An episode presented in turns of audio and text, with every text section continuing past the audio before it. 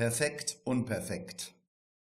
Manche denken darüber von Berufswegen nach, viele denken gar nicht und einige streuen damit Sand in die Augen, wenn sie wie die Schlange K, die aus dem Dschungelbuch von Vertrauen sprechen, vom Vertrauen in das Gute im Menschen. Dr. Nemo hat aus gegebenem Anlass, gemeint sind die Skandale, aktuelle oder auch allfällige, also zu erwartende, zu einem Symposium geladen. Nemo der Glaube an das Gute im Menschen ist in Gefahr. Wir müssen etwas tun.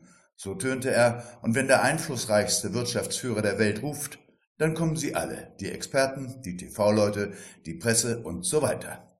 Vor diesem hastig einberufenen Termin trifft man sich im Vorstandsbüro, um die Inhalte des Symposions abzuklären. Anwesend ist der engere Kreis um Nemo, das sind sein Bruder Umbra, alias der Clown, der Mönch Andrea, ein guter Freund und natürlich Elvira, die jedenfalls, was ihr Äußeres betrifft, sicher sogar ein sehr guter Mensch ist, aber dieser Fantasie wollen wir jetzt mal nicht folgen. Fortunata, die Ehefrau Dr. Nemos, fehlt.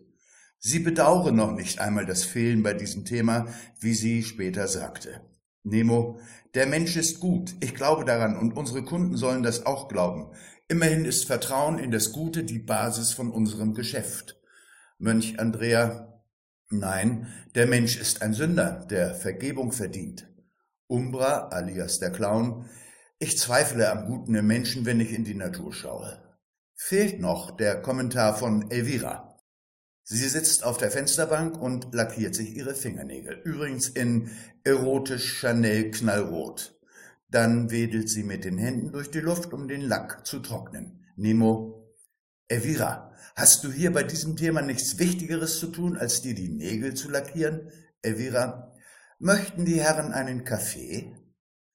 In diesem Zusammenhang ist diese Frage natürlich eine Provokation, allerdings nur dann, wenn man es so sehen will, und die anwesenden Herren sind natürlich irritiert. Den Kaffee nehmen sie gerne an, und die Bereitschaft, ihn mit Grappa zu korrigieren, das liest Elvira jedenfalls einem der Herren von den schmalen Lippen ab. Letzteres ist eine sehr weibliche und wunderbare Attitüde, harten Tobak, den man Männern gibt, ein wenig milder zu machen. Doch es bleibt die Essenz. Evira, der Glaube an das Gute im Menschen ist so, wie als würde man den bitteren Geschmack der braunen Brühe, die es allenthalben in Bars gibt, namens Kaffee, mit einem Schuss freundlichen Grappas erträglich machen. Nemo, was willst du damit sagen? Elvira, das Propagieren des Guten im Menschen erinnert mich an einen Satz, den die Poetin Lasker Schüler vor 100 Jahren einmal sagte. Der Mensch, das sonderbare Wesen, mit den Füßen im Schlamm, mit dem Kopf in den Sternen. Nemo, was meinst du, sollen wir tun? Elvira, spült eure Kaffeetassen. Das Meeting mündete in dem üblichen Palaver und das Symposion war wie eines der vielen zum Thema. Elvira geht mit dem Interviewer zum Fahrstuhl. Interviewer, du sprichst wie deine Schwester, die hier erst gar nicht erschien.